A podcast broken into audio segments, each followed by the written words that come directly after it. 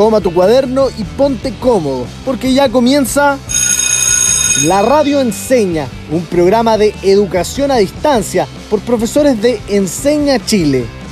Oye, ¿y qué viene ahora? Matemática. Hola a todas y todos. Les doy la bienvenida a un nuevo programa de La Radio Enseña Matemática. ¿Cómo están? Pepe, ¿qué pasa? ¿Por qué te veo tan emocionado? Chiquillas, estoy fascinado con el evento que se viene de la inteligencia espacial. Suena increíble. ¿Qué evento? ¿Algo espacial así como de astronomía? ¡Ay, sí! El próximo 14 de diciembre hay un eclipse solar y podremos aprender un poco más de astronomía. Se verá desde la región de la Araucanía. Pero estamos con la pandemia. Es verdad, Coté. ¿Sabías que el eclipse se verá en un 100% desde Villarrica y Pucón? Yo estaré en Talcahuano y creo que lograré ver mm, un 94% del eclipse. ¡Qué envidia, Pame! Lamentablemente en Santiago y Valparaíso se verá solo un 78% del eclipse. Eclipse, pero chiquillas, si hoy día es el programa de la radio enseña matemática, ciencias es otro día. Yo me refería al gran evento de hoy en nuestro capítulo. Pepe, definitivamente con Pame nos fuimos por las ramas. Lo bueno es que logramos informar de un gran evento en nuestro país. Sí, totalmente. Y a pesar de la pandemia, podremos ver en gran parte de Chile este hermoso evento sin movernos de nuestros hogares. ¡Qué bacán! Y luego de este dato, ahora sí oficialmente, bienvenidos y bienvenidas a un nuevo capítulo de la Radio Enseña Matemática. Un programa realizado por profesores y profesoras de Enseña Chile. Y el día de hoy estamos por primera vez con una excelente profesora, María José, más conocida como Coté. Gracias por esta bienvenida, Pame. Como ya mencionaste, mi nombre es María José, pero me dicen Coté. Soy de Santiago, donde he estado un año y medio haciendo clases de matemática. Me encanta todo lo que tenga que ver con la música y sobre todo cantar. ¡Qué entretenido, Coté! Me encantaría escucharte cantar algún día. Oye, Pepe, pero me queda una duda. Nos estabas hablando de un evento del espacio. ¿Qué tiene que ver eso con el programa de hoy? Definitivamente todo, Pame, porque el día de hoy aprenderemos a calcular el volumen de cuerpos geométricos desarrollando inteligencia espacial. Entonces, desarrollaremos volumen relacionado al espacio, ¿o no? Efectivamente, pero no al espacio relacionado con la astronomía, sino que al espacio que ocupa un cuerpo. Por ejemplo, el lugar que ocupa un refrigerador, una cama o cualquier cosa en la casa. Oh, creo que mi inteligencia espacial aún no es tan buena, pero voy mejorando. Cuando juego Minecraft, nunca dimensiono bien los espacios para construir, o a veces voy caminando y me sobra un peldaño y siento que me voy a caer. Ah, o cuando cocino, nunca logro achuntarle al envase apropiado. No, qué lata, Coté. A mí me pasa que a veces voy a tomar agua y no le achunto a mi boca. Pero no debemos sentirnos mal porque como cualquier inteligencia es posible desarrollar tu inteligencia espacial. Es solo cosa de práctica. ¿Tú crees? Es que la última vez que quise hacer un queque, usé un molde demasiado pequeño. La mezcla se rebalsó y luego toda la preparación se arruinó. Pero igual lo has intentado de nuevo. He probado tus preparaciones y siempre te quedan exquisitas. Sí, el problema no es que cocine mal, es mi cálculo con los envases. Esa vez lo volví a intentar, pero en el segundo intento elegí un molde demasiado grande y el queque finalmente quedó del grosor de una galleta. Pero Coté, lo bueno es que no te rendiste. De hecho, con lo que estamos hablando, me acordé del tremendo dato que me mandó un amigo por WhatsApp. ¿Sabían que el psicólogo Howard Gardner propuso la teoría de las inteligencias múltiples? Esta dice que la inteligencia espacial puede ser definida como el conjunto de habilidades mentales relacionadas directamente con la navegación y la rotación de objetos en nuestra mente. Otros investigadores postulan que la inteligencia es una sola y que lo espacial constituye una dimensión de la inteligencia. Por lo tanto, lo espacial está relacionado con diferentes tareas. Por ejemplo, construir una maqueta como los arquitectos, orientarse en un lugar determinado, darle instrucciones a una persona que ve las cosas desde otro ángulo, manejar y estacionar un auto, determinar bien el espacio que ocupan las cosas, etc. Excelente dato, Pame. Por eso es importante que siempre perseveremos en hacer mejor las cosas. El cerebro está en constante entrenamiento, por lo que somos capaces de desarrollar nuestra inteligencia en cualquier contexto. Sí, Pepe. La neurociencia, que estudia nuestro cerebro, ha demostrado que podemos moldearlo tanto para adquirir habilidades como para controlar nuestras emociones. Así que tranquila, Coté.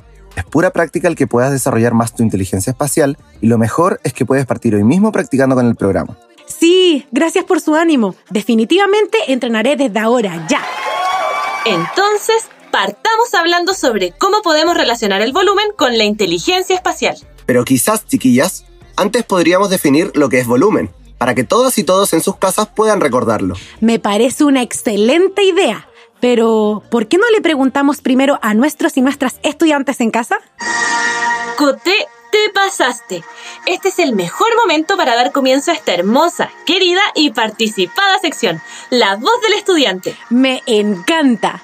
La primera pregunta es, ¿sabes lo que es el volumen? Descríbelo con tus palabras. Hola, me llamo Lisette y vivo en Valparaíso. Y es una magnitud derivada de la longitud que se haya multiplicado en tres longitudes, las cuales son el largo, el ancho y la altura. Hola, mi nombre es Sofía Torres y soy de Viña del Mar. Mi respuesta para la primera pregunta es que, por lo que yo sé del volumen, es que hay muchos tipos, como el volumen de sonido o de alguna figura como el cubo. Y lo podría interpretar como lo que da el espacio y forma a un cuerpo. Es importante destacar que hay muchos significados de la palabra volumen, pero hoy nos centraremos en la que definiremos a continuación. Así que vayan todos y todas a buscar un lápiz y cuaderno. Formalmente, la definición de volumen es la medida del espacio que ocupa un cuerpo físico. Además, el volumen utiliza tres dimensiones, largo, ancho y alto. Exacto, y por esas tres dimensiones es que en los juegos de video como Fortnite se representan estructuras bien formadas y no planas. Sí, Coté. Por ejemplo, en una caja de zapatos, en que esas tres dimensiones se pueden observar en la medida de su ancho, largo y una tercera medida, su altura. Y por lo que dice Pame, es que el volumen lo medimos en unidades cúbicas, como centímetros cúbicos o metros cúbicos, porque la unidad de medida se multiplica tres veces. Ah, de ahí vienen las cosas 3D. Ahora que tenemos clara la definición de volumen, vamos con la segunda pregunta que hicimos a nuestros estudiantes. ¿Qué se te viene a la mente cuando escuchas inteligencia espacial? Una persona que visualiza una forma y representa una idea o una imagen mental desde diferentes puntos de vista o diferentes ángulos. Respondiendo a la segunda pregunta, automáticamente asocio inteligencia espacial con temas del espacio, pero también se me viene a la mente cómo un cuerpo humano organiza un espacio. Claramente, con la profe Coté pensamos todo lo relacionado al universo, pero Lisette respondió correctamente cuando se refirió a la representación de una imagen mental. Es muy fácil confundirse con el término espacial, tal como dijo Sofía. Sin embargo, ya sabemos que la inteligencia espacial es la capacidad de rotar y mover objetos en nuestra mente. Además, el cerebro es un músculo y lo podemos entrenar para mejorar nuestra inteligencia. Así es, Coté, tal como lo mencionabas en un principio. Si tenemos problemas con elegir un pote para guardar comida o vamos chocando con las paredes porque no calculamos bien el espacio, no debemos afligirnos. Claro, porque trabajando la inteligencia espacial aprenderás a reconocer mejor los cuerpos geométricos y su volumen. Entonces, ¿qué sigue ahora? Ya aprendimos la definición. Quiero calcular volumen ahora. No esperemos más, por favor. Pepe, respira, calma y vamos de a poco para que a nuestros auditores les quede todo mucho más claro. Perdón, perdón. Es que suelo motivarme con facilidad. Es que ya quiero que partamos con todo lo que aprenderemos hoy. Pero de a poquito. Primero, recordemos que hoy vamos a aprender a calcular volumen de cuerpos geométricos desarrollando inteligencia espacial. Ya sabemos muy bien lo que es el volumen y cómo se mide. Y además, tenemos claro a lo que se refiere la inteligencia espacial. Ahora sí, Pepe, ¿qué sigue? Lo que sigue es el cuerpo geométrico. Pero para eso necesito que se imaginen un cuadrado, un triángulo y un rectángulo. Luego, piensen cómo esas figuras podrían tener volumen. ¿Se lo imaginaron? Les cuento que ahora ya tienen una idea de lo que viene a continuación. Así es, Pepe. Escuchemos con atención. Cualquier figura geométrica, como el triángulo, el círculo o el cuadrado, puede transformarse en un cuerpo geométrico. ¿Y cómo lo transformamos de figura a cuerpo geométrico, Coté? Agregándole una dimensión más a la figura, Pame. Por ejemplo, si te imaginaste un cuadrado con su largo y ancho, puedes transformarlo en un cubo si a eso le agregas el alto. Exactamente, Coté. Porque un cuerpo geométrico es un elemento compuesto por figuras geométricas que tienen tres dimensiones, un ancho, un largo y un alto. Estos ocupan un lugar en el espacio y por lo tanto tienen un volumen. Pero entonces, ¿hay infinitos cuerpos geométricos? Porque ya se me vinieron a la cabeza muchos objetos que cumplen con esas características. Efectivamente, Coté, hay muchos tipos de cuerpos geométricos, pero ahora nos vamos a concentrar en los prismas. Exacto, Pepe. Los prismas son cuerpos geométricos que tienen dos caras paralelas e iguales, a las que llamamos bases. Recordemos que dos caras son paralelas cuando tienen la misma distancia entre todos sus puntos. Un ejemplo de prisma es una caja de zapatos o de un juego de mesa. Sus dos caras paralelas serán la base y la tapa. Otro ejemplo de prisma es un libro. Tanto su tapa como su contratapa son iguales y representan dos caras paralelas. Si se fijan, todas las figuras que nombramos tienen bases en forma de polígonos, representados por cuadrados o rectángulos. Recordémoslo rápidamente, Pame. Los polígonos son figuras planas, cerradas, formadas por tres o más segmentos. Por ejemplo, como un cuadrado representado por las caras de un dado, o como un rectángulo representado por la tapa de un libro. Gracias por ese recordatorio, Pepe. Ahora que ya conocemos algunas de las características de los prismas, ¿se les ocurren algunos ejemplos de prismas que podamos encontrar en nuestro hogar? Yo justo tengo un prisma al frente mío. Es un florero que tiene dos caras paralelas que son rectángulos, así que sería un prisma rectangular. Super, Pame. Otro ejemplo puede ser las plasticinas triangulares. Como tienen dos caras paralelas en los extremos que son triángulos, ese sería un prisma triangular. Chiquillas, en este momento se me ocurren varios prismas que están a mi alrededor. Mi goma de borrar, mi refrigerador, mi libro y mi horno microondas. ¿Y ustedes en casa? ¿Qué otros prismas logran ver a su alrededor? Queridos y queridas estudiantes, como ya vamos teniendo más claro qué es un prisma, ahora hablaremos sobre otras cosas que los caracterizan. Me tinca, Pame. ¿Y cuáles son esas cosas? Les cuento que cada prisma cuenta con los siguientes tres elementos: caras, aristas y vértices. Así es, Pame. Sin embargo, para explicar un prisma, solo nos enfocaremos en la definición de cara. Realizaremos aquí y ahora, junto a quienes nos sintonizan, un experimento mental. Mucha atención. Primero, todos deben cerrar sus ojos y vamos a imaginar un cuadrado dibujado sobre una hoja de papel. Este cuadrado tiene dos dimensiones, el largo y el ancho. Ahora, en nuestra mente, vamos a transformar este cuadrado en un cubo.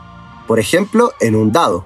Imagínense que para formar el cubo tuvieron que estirar este cuadrado levantándolo de la hoja de papel, manteniendo sus medidas de largo y de ancho, pero ahora dándole una altura. Al darle una altura, le estamos agregando una dimensión a nuestro cuadrado, formando así un cuerpo geométrico de tres dimensiones. Y como este cubo tiene bases paralelas e iguales, que en este caso son cuadradas, hemos creado en nuestra mente un prisma. Pepe, esto que acabamos de hacer fue justamente poner en práctica nuestra inteligencia espacial, de la que hablábamos al principio del programa. Oh, Pame, cierto.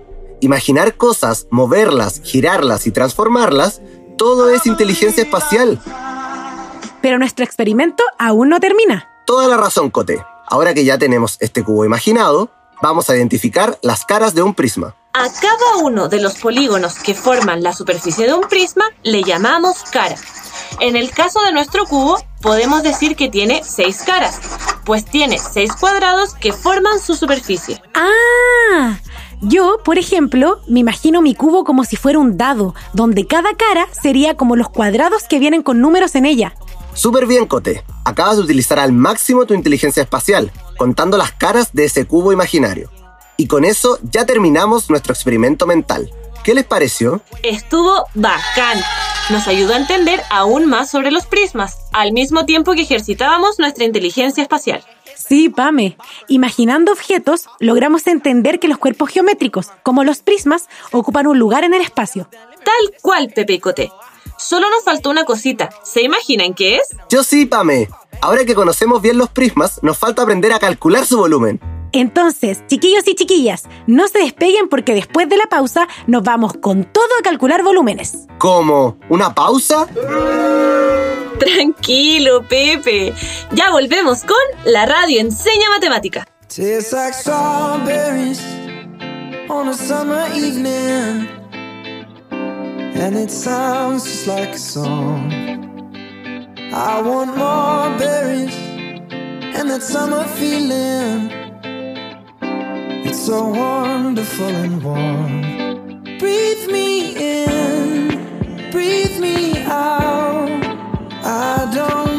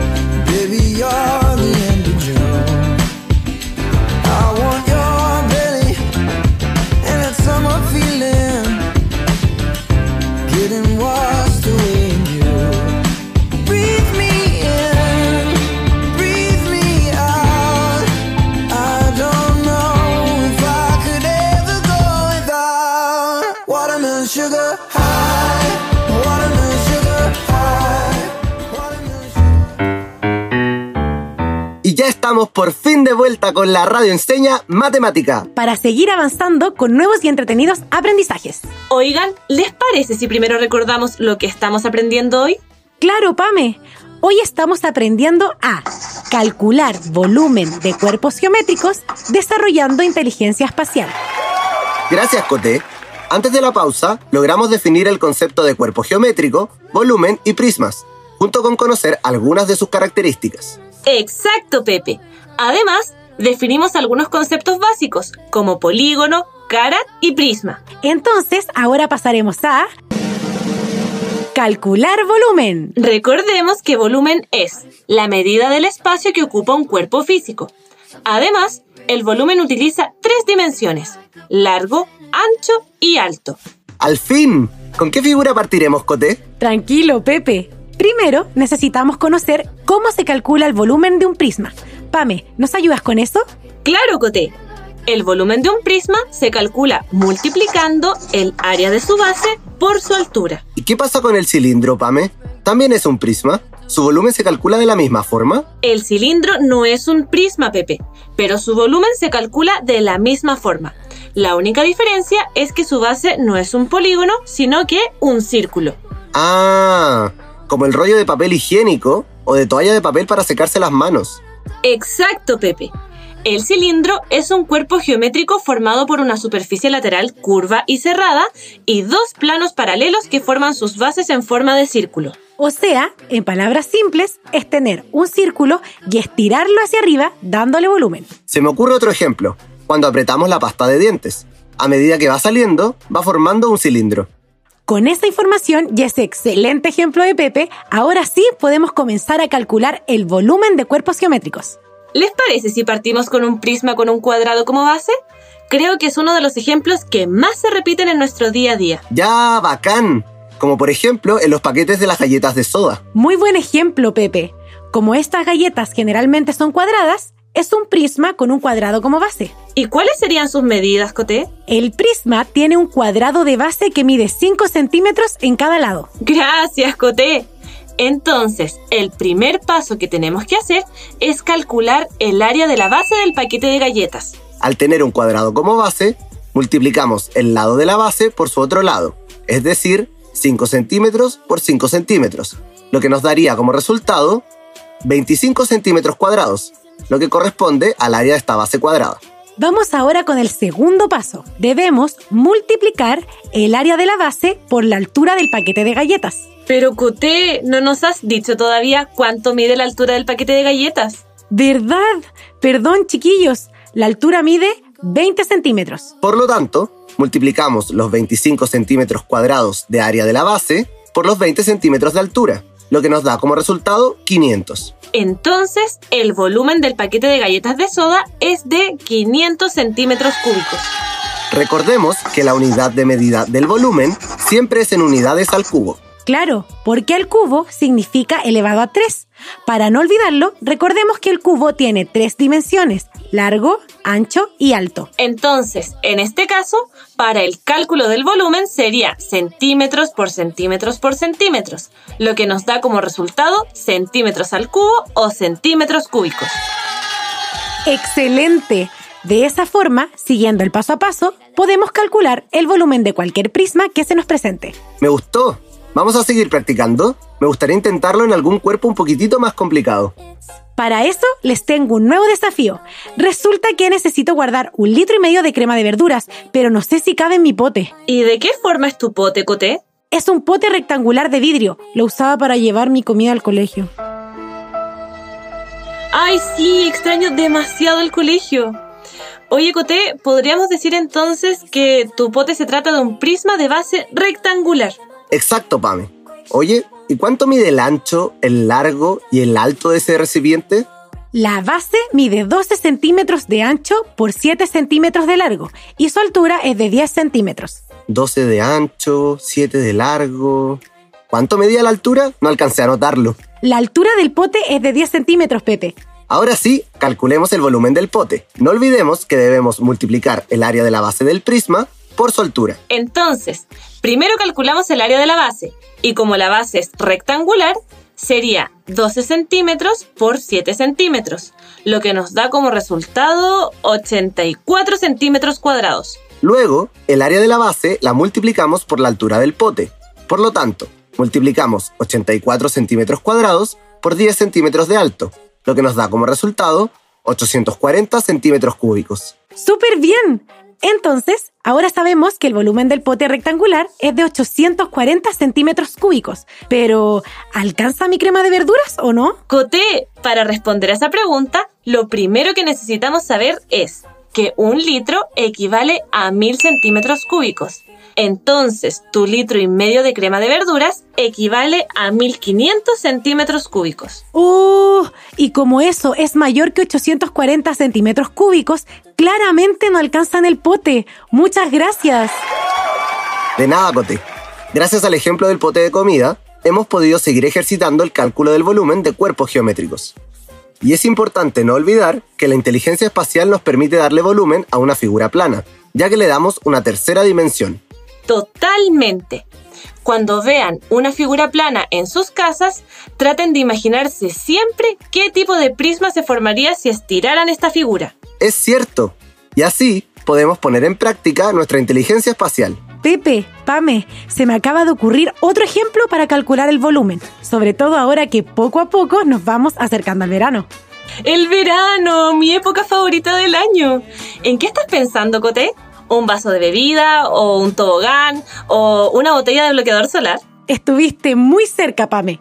Todos los ejemplos que nombraste son cilindros y justamente estaba pensando en un cilindro súper refrescante. Pensaba en una piscina plástica cuya base tiene forma de círculo. ¡Qué buen ejemplo! Sobre todo porque es súper difícil dimensionar a simple vista el volumen de agua que necesitan para poder llenarse. Así es, Pepe. Entonces, recordemos que al igual que en los prismas, para calcular el volumen de un cilindro debemos multiplicar el área de su base por su altura. Pero su base es circular. Y como vimos en el capítulo número 101 de la radio enseña matemática, ¡Ay, sí! El capítulo del círculo o cualquier otro que quieran escuchar lo pueden encontrar en Spotify o en www.encenachile.cl slash la radio encena. Gracias, Pame. Si aún no escuchan el programa, les contamos que el área de un círculo se calcula multiplicando pi por el radio al cuadrado. El radio es la distancia del centro del círculo hacia cualquier punto de su contorno. Finalmente, pi es un valor constante que se aproxima a 3. Luego de esos tremendos recordatorios, vamos con el ejemplo. ¿Cuánta agua necesita una piscina para llenarse si su radio mide 2 metros y su altura es de 2 metros? Lo primero que tenemos que hacer es calcular el área de la base del cilindro. Como ya dijimos, su base tiene forma de círculo y para calcular el área de un círculo explicamos que se debe multiplicar pi por el radio al cuadrado. Y ojo, ya sabemos que el radio es de 2 metros. Y si consideramos que pi es aproximadamente 3, entonces el área de la base del cilindro sería 3 por 2 al cuadrado. Eso es 3 por 4, que es igual a 12 metros cuadrados. ¡Súper bien! ¿Cuál es el segundo paso para calcular el volumen? Nuestro segundo paso es multiplicar el área de la base por la altura del cilindro. Y como la piscina mide 2 metros de altura, sería 12 metros cuadrados por 2 metros, lo que nos da como resultado 24 metros cúbicos. Muy buen trabajo, chiquillas. Fueron unos muy buenos ejemplos. Me ha gustado muchísimo el programa de hoy. No, este capítulo está llegando a su fin. ¿En serio? ¿Tan rápido? Pero me gustó, porque si observamos lo que nos rodea, nos daremos cuenta que todo ocupa un espacio. Exacto, Coté, porque hoy hemos aprendido a calcular volumen de cuerpos geométricos desarrollando inteligencia espacial. También aprendimos que a la cantidad de espacio que ocupa un cuerpo lo llamamos volumen. Sí, Pepe. Y también aprendimos que si un objeto tiene un volumen mayor, ocupa más espacio. Y si el objeto tiene un volumen menor, ocupa menos espacio. Como los ejemplos del paquete de galletas, el pote y la piscina, que es la que evidentemente ocupa mucho más espacio. Buenísimo. Nos vamos cargados de nuevos aprendizajes y felices de haberlo pasado tan bien. Así es, Pame. Además, queremos recordar a quienes nos escuchan en sus casas que aprender sobre volúmenes nos ayuda a desarrollar nuestra inteligencia espacial, para tener nociones adecuadas de nuestro entorno. Qué importante es que desde pequeños y pequeñas tengamos esas nociones claras, Pepe. Como cuando nos decían que ordenáramos o guardáramos nuestras cosas. Todo tenía un porqué. Tienes toda la razón, Cote. También estuvimos hablando sobre las tres dimensiones de un cuerpo geométrico. Un largo, un ancho y un alto. De manera general, el volumen se puede calcular como el área de la base por altura, tanto para los prismas como para el cilindro. De los prismas aprendimos que son cuerpos geométricos con bases poligonales, iguales y paralelas. Y que pueden variar según la figura geométrica, como el ejemplo del prisma de las galletas, que tenía un cuadrado como base. Yo les quería contar que a mí me encanta explicarle esto a mis estudiantes con las salsas de tomate. Les llevo una en tarro y otra en cajita. Tremendo ejemplo, Pame, porque a pesar de parecer distintos, tienen la misma capacidad de salsa y por lo tanto rendirán para la misma cantidad. La diferencia se encuentra en que son distintos cuerpos geométricos, ya que la caja es un prisma y el tarro es un cilindro. Chiquillas, tengo varias preguntas que quisiera compartir con ustedes. ¿Les tinca? A mí me tinca mucho. Pero Pepe, ¿por qué el sonido de la ruleta? Buena, Coté. Obvio que cuento contigo también, Pame. Esa ruleta que escuchan es la que tiene preguntas sobre el capítulo de hoy. Se detendrá y deberán contestar esa pregunta. Ahora tenemos una ruleta para los concursos. Se nota que ha crecido la radio, ¿ah? ya, Pepe, démosle nomás. Bacán. Aquí vamos. ¿En qué situaciones de tu vida diaria aplicarías el cálculo de volumen? En los frascos de salsa de tomate podemos aplicar el cálculo del volumen a un frasco para saber la capacidad que tiene. Era una caja de zapatos, un cuadro de fotos, un basurero, libros, tarro de arvejas, una lata de atún, eh, cajas de remedio, un vaso, una moneda. Te pasaste, Pame. Pero tranqui, no es una competencia. Felicito a ambas por sus respuestas y su tremenda motivación. Aquí vamos otra vez. Ya, chiquillas. ¿De qué manera podrían seguir desarrollando su inteligencia espacial? Yo creo que puede ser jugando ajedrez, Lego, resolviendo rompecabezas. Mm, ¿Estará bien, Pame? Sí, Cote. Considero que todo lo que dijiste son buenas formas de desarrollar nuestra inteligencia espacial. Quiero agregar que dibujar también ayuda. Muy bien, chiquillas. Quiero dejar claro a nuestras y nuestros fieles oyentes que avanzando a nuestro propio ritmo y dando nuestro mejor esfuerzo, podremos entrenar y desarrollar nuestra inteligencia espacial y cualquier otra cosa que nos propongamos. Pepe, la última vuelta a la ruleta, porfis. Vamos con la última. Chiquillas deben construir un desafío. ¿Les tinca que los desafíos sean para nuestros y nuestras estudiantes y sus familias que nos escuchan en cada capítulo? ¡Ya! Y voy a partir enseguida. Averigüen con qué otros polígonos como base se pueden formar prismas. Yo igual tengo uno, Coté. Aquí va. Supongan que tienen un vaso con forma de cilindro cuyo radio de su base mide 3 centímetros y su altura mide 12 centímetros. Además, tienen un pote con un cuadrado como base de lado 4 centímetros y altura 12 centímetros. ¿Tendrán la misma capacidad? Consideren en este ejercicio que pi es igual a 3. Me encanta su enorme motivación, chiquillas. Les agradezco profundamente su participación. De nada, Pepe. Gracias a ti y a todos y todas quienes nos escuchan. Pame, Pepe, muchas gracias por este tremendo capítulo. Y además, aprovecho de comentarles que si quieren profundizar y ejercitar lo que hemos visto en este programa, pueden desarrollar los ejercicios que aparecen en el texto de estudio de octavo básico entre las páginas 126 y 135. Gracias a cada uno y una que nos escuchan todas las semanas. Un gran saludo también al equipo completo de la Radio Enseña, quienes hacen posible este trabajo para ustedes. Pero antes de irnos, les dejamos invitadas e invitados a que visiten nuestro Instagram, arroba la radio Encena. Recuerden visitar Spotify si se perdieron o quieren escuchar algún capítulo nuevamente. Muchas gracias por escucharnos. ¡Chao!